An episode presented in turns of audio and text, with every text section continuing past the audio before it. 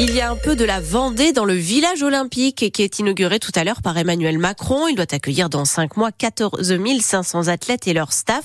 Et donc, trois entreprises vendéennes ont participé à sa construction. Pif Taubois, aux Essarts, a fait les planchers. Louineau, à Luçon, s'est occupé des menuiseries pour les portes et les fenêtres. Et Baudet, à Mouchamp, a fourni 400 salles de bain préfabriquées. Forcément une fierté pour le directeur commercial de Baudet, Laurent Rouet.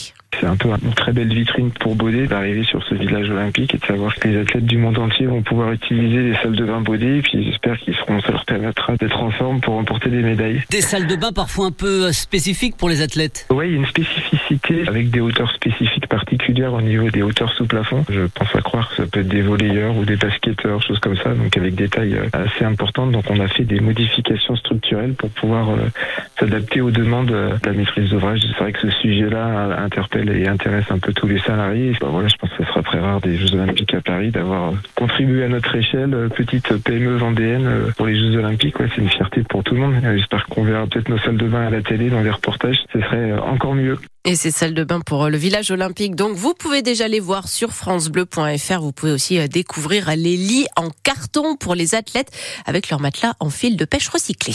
Deux personnes ont été grièvement blessées dans deux accidents de la route en Vendée. Un homme de 36 ans après une collision entre deux voitures euh, à Mouchamp, à l'est de la Roche-sur-Yon, et une femme de 50 ans qui a fait des tonneaux, elle, à Givran, près de Saint-Gilles-Croix-de-Vie.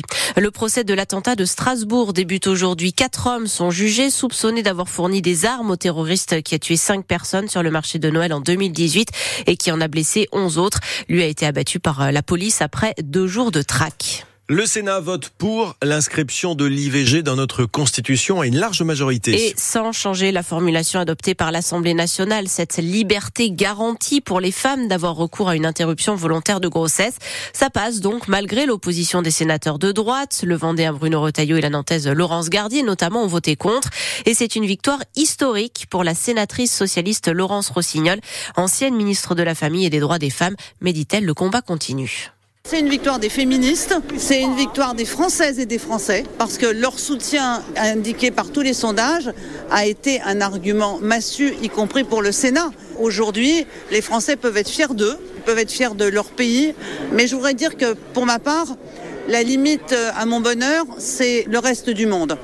Toutes les 9 minutes, une femme meurt d'un avortement clandestin sur la planète.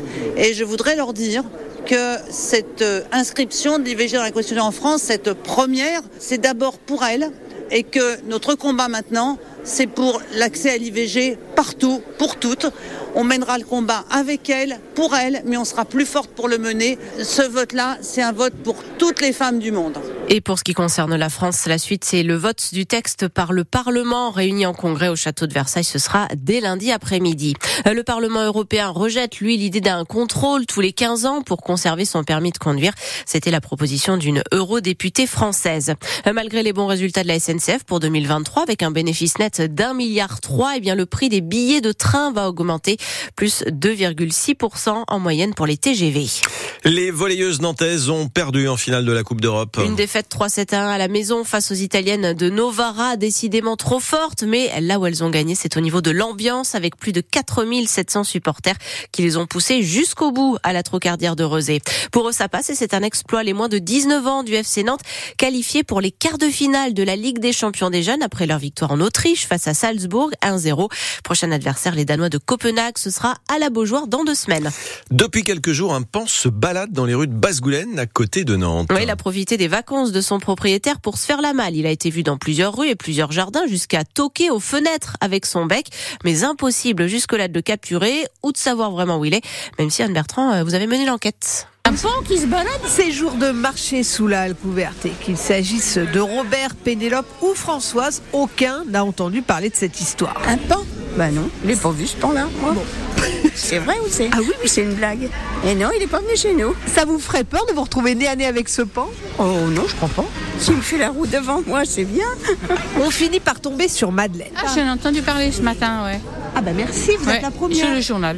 Je sais que c'est dans un quartier, il a été découvert un peu plus haut, là, je pense. Le quartier en question, c'est les Plantives. On y croise des ouvriers en plein chantier. Ça aurait été drôle que vous le Bah, ça aurait voyez. été marrant, mais malheureusement, là, on l'a pas vu. Et le problème, c'est que le pan reste introuvable. Alain Vell, le maire de Basse-Goulaine. Si géographiquement on arrivait à savoir où il se trouve, on pourrait peut-être avec des filets le capturer. Mais la difficulté, c'est que lorsqu'un riverain nous appelle en disant euh, il est ici, bah oui, mais il est déjà parti. Le propriétaire du pan a promis à son retour de vacances d'acheter une femelle pour le faire revenir dans sa cage et ça fait bien rire Pénélope. Il veut faire de la, la procréation, d'accord. Oh, bah écoutez, on aura tout vu. Hein. On a déjà des imbéciles, maintenant on aura des pans. Et en tout cas, si vous vous posiez la question, et on, bien- on peut tout à fait avoir un pan chez soi, à condition d'y être autorisé par la préfecture. Pour les imbéciles, c'est différent.